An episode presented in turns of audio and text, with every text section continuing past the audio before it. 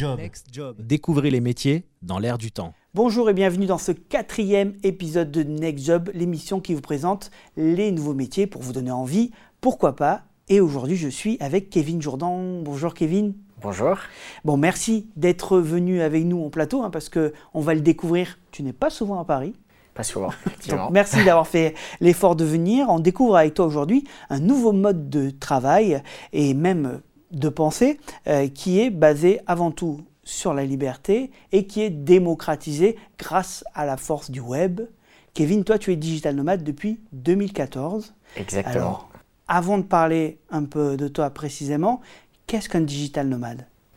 Alors, déjà, je commencerai par dire, je pense pas que digital nomade soit un métier, mais ça regroupe plein de métiers qui permettent d'accéder au statut et je dis ça sans aucun, euh, c'est pas un statut social, hein, euh, mais au statut de digital nomade. Et le, principe finalement, c'est d'arriver à développer une activité qui puisse être exercée, quel que soit l'emplacement dans lequel tu te situes, et qui puisse du coup être souvent dématérialisé, emmené avec toi, réalisé quelles que soient les conditions, le lieu, etc. Et c'est pour ça qu'on parle souvent de métier du web quand on parle de nomadisme digital euh, parce qu'il y a le mot nomadisme, enfin il y a le mot digital, mais il y a aussi d'autres métiers, je pense, et il y en aura de plus en plus qui vont euh, pouvoir se, se, porter vers du nomadisme sans pour autant avoir la partie digitale. On en parlera peut-être après. Bah, euh, J'espère. En tout cas, on va déjà te, te présenter toi. Donc, euh, tu, on l'a dit, tu es digital nomade depuis 2014. Euh, mais qu'est-ce que tu as fait avant? Alors, j'ai commencé par une expatriation j'ai fait, euh, fait, des études en management international et marketing qui m'ont amené à pouvoir faire un premier stage à l'étranger en première année de master à Chypre. Euh, ça m'a beaucoup plu. Forcément, tu passes 5 mois à Chypre quand tu as 18-19 ans. C'est une super expérience. La deuxième année, j'ai eu l'opportunité d'aller aux Philippines. Ça a débouché sur un job. Et c'est comme ça que j'ai démarré finalement mon expatriation. Plus par opportunisme parce que quelque part, tu finis tes études, tu as ton diplôme, maintenant il faut trouver un job. Ça donnait pas grand-chose sur mes recherches en France. On me propose de rester aux Philippines et d'avoir un job aux Philippines. Bah, ok, je saute dessus, j'accepte le job et ça démarre cette vie à l'étranger qui ensuite bah, débouche sur un petit peu tout. Oui, tu es, tu es tombé euh, dans le côté nomade, dans la, dans la marmite du nomade, un peu jeune. Exactement, ouais. J'avais 21 ans, je crois, en arrivant aux Philippines, ouais, 2010. 22. Et bah, une fois que tu as goûté à ça pendant plusieurs années, c'est presque impossible de revenir en arrière. Et le, le, le moment où j'aurais pu revenir en arrière, c'est finalement le moment qui m'a fait basculer euh, sur, le, sur un, un, un, mode de vie vraiment nomade euh, qui depuis bah, continue. Oui, donc du coup, quel a été l'élément déclencheur qui t'a fait basculer euh, vers le métier de digital nomade? La réalisation que j'étais plus chez moi aux Philippines, après un peu plus de 4 ans passés, je, je pense que j'avais fait le tour un petit peu de mon expérience sur place. Beaucoup de mes amis étaient partis du pays. J'avais démissionné une première fois, une deuxième fois, lancé mon activité. Il fallait que j'aille voir autre chose finalement. Je suis rentré en France et là je me suis pris la claque de non, t'es plus à la maison non plus en France. Et donc quand tu fais cette double réalisation, je suis plus chez moi aux Philippines et je me sens plus chez moi en France, bah, il faut que tu trouves une alternative. Et l'alternative qui s'est offerte, ça a été de reprendre un avion pour aller rendre visite à des potes à Barcelone. C'était la première destination que j'ai faite en nomade digital, on va dire, euh, pour aller rendre visite à des amis. Et puis euh, en rentrant de Barcelone, euh, ben allez, je vais aller rendre visite à des amis à Londres, et puis finalement à Paris, et puis après je vais partir au ski, et ça s'est enchaîné. Et je me suis dit bah tiens, ça c'est un équilibre pas mal finalement. Je vais pas. le problème c'est que je suis rentré chez mes parents sans plan et du coup ça collait pas. Quand tu viens de passer 5 ans d'expatriation, 4 ans d'expatriation, tu peux pas juste rentrer chez tes parents et reprendre un style de vie normal. Donc bah, je me suis dit ok, je vais continuer comme ça et je vais juste trouver le juste milieu au niveau des voyages pour que ça soit à la fois du voyage et du travail, du coup nomadisme digital. Ah mais c'est pas des vacances parce que les gens peuvent penser que euh, d'être nomade, bah, du coup c'est qu'on passe la journée sur la plage en Thaïlande, euh, les pieds dans le sable et on travaille un peu le soir. Ouais, c'est le cliché numéro un et, et c'est ah, c'est difficile de blâmer les gens de penser ça parce que quand tu regardes les influenceurs sur Instagram, en général, c'est ce qu'on te montre. Hein. On te montre un ordinateur à la plage. Bon, de base, personne bosse à la plage. Ça met du sable dans le, dans le clavier, l'écran tu vois rien, même avec un Retina. la batterie, elle tient pas, de toute façon, même avec un Mac. C'est pas, pas des vraies conditions de travail. Ça fait des jolies photos, mais c'est pas des vraies conditions de travail. Et c'est pour ça que je te disais tout à l'heure, le nomade digital n'est pas un métier. C'est ce que ça te permet de faire grâce à un métier. Et le métier en question, bah, il y en a plein qui peuvent te permettre de devenir digital nomade. Et en fonction du métier que tu choisis, bah, il va y avoir un temps de travail effectif et des actions à faire au quotidien pour que ton business se développe. Plus ça sera passif ou résiduel, plus tu auras de temps à passer à la plage plus ça te demandera de, temps à consacrer à tes clients euh, ou, à tes propres sites internet, dans mon cas, puisque moi j'ai démarré en créant des sites internet, euh, bah moins tu auras de temps pour aller à la plage et, voyager. Quoi. Donc c'est vraiment pas des vacances, mais ça t'ouvre la possibilité d'en avoir plus si tu décides d'en avoir plus, ça c'est certain. Euh, quels sont les types de métiers qu'on peut faire en digital nomade? Est-ce que tu peux nous en donner des, grands, des grands principes qui sont plus facilement euh, réalisables en digital nomade? Bien sûr, moi j'ai choisi d'être éditeur de sites internet, donc de créer des sites internet, de les éditer, de les monétiser via de la publicité, plein d'autres, pas rentrer dans les détails forcément, mais donc voilà, de, me créer mon portefeuille de sites qui me génère des, des revenus euh, euh, réguliers, mais d'autres métiers du nomadisme digital peuvent être d'être rédacteur, rédacteur, rédactrice, ça peut être de faire du consulting, du freelance, euh, aujourd'hui, il y a beaucoup de métiers finalement qui se passent 100% en ligne. Euh, faire, faire de la retouche photo, faire de la retouche vidéo, puisqu'on est dans un studio vidéo, ça peut se faire à distance, avec un petit peu de matériel, mais ça peut se faire à distance. Il y a beaucoup de consultants aujourd'hui qui font de l'accompagnement de carrière, qui font de l'accompagnement euh, de l'apprentissage de langue. Tous ces métiers, finalement, ils peuvent être faits à distance parce que le présentiel n'est pas une obligation pour atteindre l'objectif voulu qui est de former quelqu'un ou de générer, euh, de générer un salaire. Est-ce qu'il faut obligatoirement être indépendant pour être digital nomade ou on peut dépendre d'une boîte Il y a des boîtes qui proposent d'être digital nomade à leurs salariés? Bien sûr, il y en a de plus en plus. Et alors là, avec la période de Covid, je pense qu'il va y en avoir encore plus. Euh, il y a même des très grosses boîtes qui permettent d'être digital nomade. J'ai un bon ami à moi euh, qui s'appelle Rodolphe, par exemple, qui a été CFO de, de, Buffer, une grosse société américaine, 80, 100 employés, ils bossent tous à distance. Euh, lui était installé à Paris, il voyageait tout en étant CFO d'une boîte qui fait des dizaines de millions de dollars de chiffre d'affaires euh, à l'année. Et aujourd'hui, il a un site qui s'appelle remotive.io qui liste majoritairement des offres de job d'entreprises qui recrutent des gens à distance. Donc à partir du moment où tu as une, offre d'emploi qui te dit où que tu sois dans le monde, tu peux bosser pour nous, bah techniquement, tu peux être n'importe où dans le monde et tu peux emmener ce job un petit peu euh, partout avec toi. C'est du télétravail poussé à l'extrême en fait. C'est exactement ça.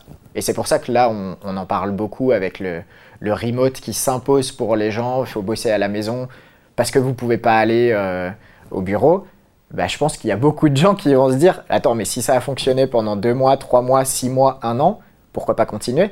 Et l'étape d'après, euh, c'est ce que Tim Ferriss explique dans son bouquin La semaine de 4 heures. La première étape, c'est que tu démontres que tu peux bosser à distance avec les mêmes résultats qu'au bureau.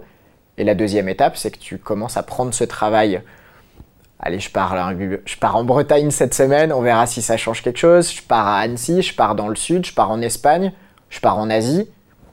Si les résultats sont toujours là, finalement, ben, la transition se fait presque naturellement. Donc je ne serais pas étonné qu'il y ait beaucoup de gens qui deviennent nomades digitaux juste parce qu'ils en ont eu l'opportunité d'y goûter euh, grâce au Covid, en quelque sorte. Quelles sont, selon toi, les qualités et les, même les compétences indispensables pour réussir en tant que digital nomade?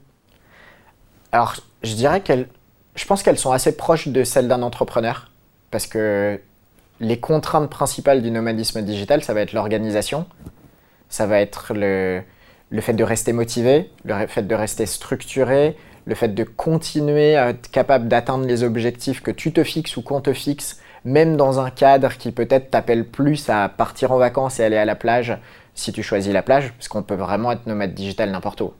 C'est, peut-être important de le rappeler, mais euh, là je suis à Paris, en ce moment je suis installé dans un petit village au pied des Vosges. C'est du nomadisme digital, hein, de prendre une semaine à Paris puis de rentrer chez moi. Il n'y a pas besoin d'aller en Asie pour être un nomade digital. Ça, c'est important euh, à rappeler. Et donc, pour revenir à ta question, je pense que c'est vraiment les mêmes compétences qu'on va attendre d'un entrepreneur parce que ça demande de pouvoir t'organiser majoritairement seul et donc forcément bah, d'avoir euh, ce, feeling un petit peu. Euh, il y a des personnes qui ne deviendront pas nomades digitales principalement parce qu'elles auront besoin, un très fort besoin, d'être euh, encadrées, d'avoir un contact avec leurs collègues très régulier, d'être dans un espace de travail familier toujours le même. Et voilà, c'est sûr que si tu peux pas te recréer ça tout seul, ça va être la principale difficulté en tant que nomade digital. Qu'est-ce qui est le plus dur dans ce mode de fonctionnement? C'est ça, c'est la solitude? Je, pense que la plupart des gens te répondront la solitude. Moi non, parce que j'aime bien être seul.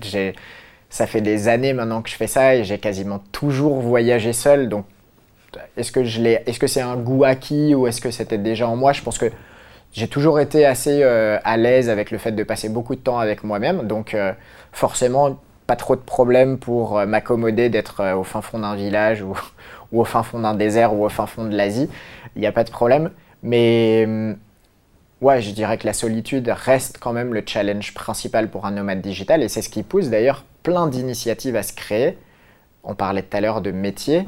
Bah, Aujourd'hui, il y a des métiers qui se développent pour proposer des services particuliers à cette population de nomades digital qui a des problématiques qui n'existaient pas avant et auxquels il faut répondre via du co-living, via des retraites entre nomades, via de la formation pour apprendre aux gens à être nomades digital, via, de la via du coaching pour leur apprendre à s'organiser.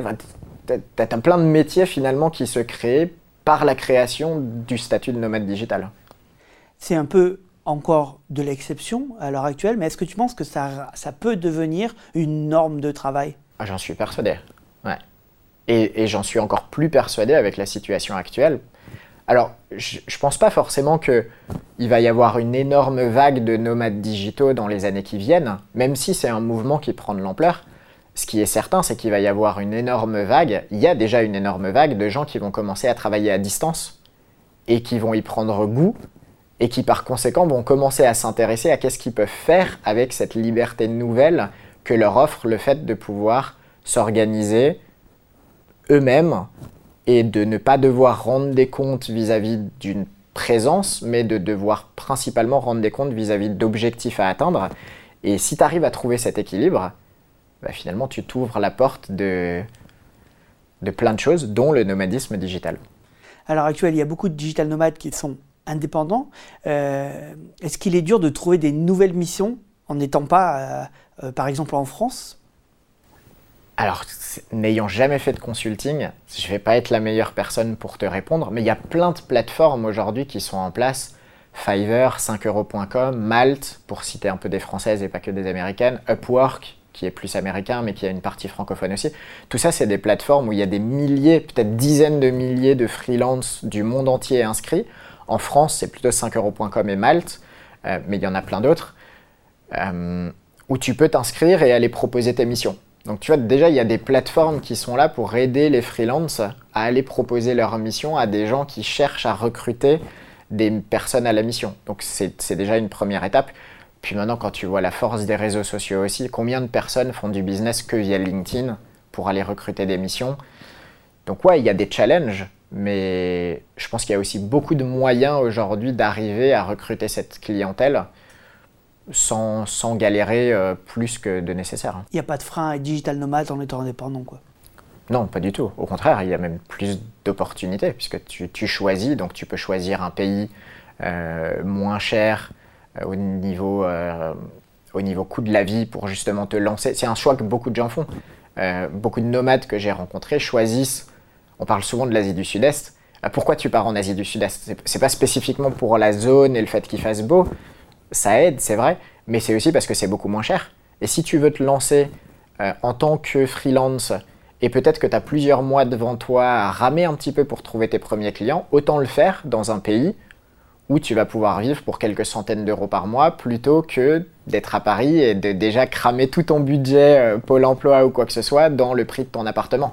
Donc c'est aussi un choix stratégique, mais ce choix stratégique implique forcément d'accepter d'aller t'expatrier un moment et de ramer peut-être... Euh, en étant en plus pas proche de tes proches. Donc on revient à la question de la solitude.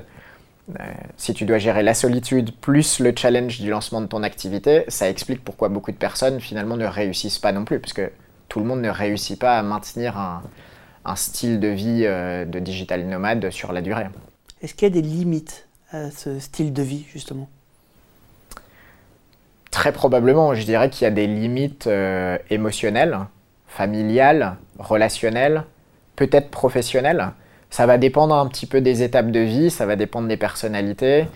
Si je dois parler de moi, par exemple, le fait d'avoir euh, un neveu depuis deux ans et demi ajoute une sorte de limite émotionnelle à mon nomadisme, parce que j'ai envie de passer un petit peu plus de temps à le voir, et je peux pas le renier. Je, peux, je pourrais me dire, euh, bah, non, je continue à voyager. Bah non, en fait, le fait que Adam, mon petit-neveu, soit là, c'est une limite émotionnelle au temps que je vais vouloir passer et même pouvoir passer émotionnellement en vadrouille. Je vais avoir envie et besoin d'aller passer un petit peu plus de temps avec lui. Mais ensuite, on pourrait parler des limites euh, relationnelles. C'est beaucoup plus difficile d'être en couple quand tu as un style de vie nomade parce qu'il faut rencontrer quelqu'un qui, qui adhère à cette vision-là. et De qui fonder une famille même. Exactement, ouais. Il y a des familles nomades, hein, attention. Mais c'est sûr que ça court pas les rues aujourd'hui. On n'est pas encore dans une situation où euh, quand tu rencontres quelqu'un dans la rue, euh, le premier truc que tu peux te dire, c'est toi aussi t'es nomade. Bah, génial, ça va matcher entre nous. C'est un petit peu plus compliqué. Et professionnellement, il y a, peut-être des étapes aussi dans la vie où, euh, bah, moi par exemple cette année, en lancement d'activité, on va pas se mentir, c'est un peu plus simple de faire du nomadisme digital en France que si j'étais à l'autre bout du monde. Voilà. Ça veut pas dire que je pourrais pas repartir à l'autre bout du monde, mais ça tombe bien que cette année, je sois un peu plus en France par rapport à l'activité qu'on vient de lancer et qui requiert un petit peu plus de contact avec les clients que ce que j'ai pu avoir euh, ces dernières années. Quel conseil tu donnerais à quelqu'un qui veut se lancer en tant que digital nomade? Partir. Déjà partir. Partir, mais sans, pression. Euh, partir sans suivre 50 euh, comptes Instagram de personnes qui, qui racontent leur vie et te font penser que tout est simple, tout est facile. Mais au minimum, partir se fixer euh, peut-être quelques semaines, quelques mois pour aller explorer et déjà se rendre compte en toute transparence et en toute, euh, en toute franchise avec soi-même quel est le degré de distance, d'expatriation, de challenge culturel que tu es prêt ou prête à, à accepter. Parce que si tu n'es pas prêt ou prête à en prendre un petit peu plein la figure quand même sur plein de choses, ça va être plus compliqué. Mais ensuite, on l'a dit, tu peux être nomade digital à l'autre bout de la France ou dans les dom-toms ou euh, juste de l'autre côté de la frontière.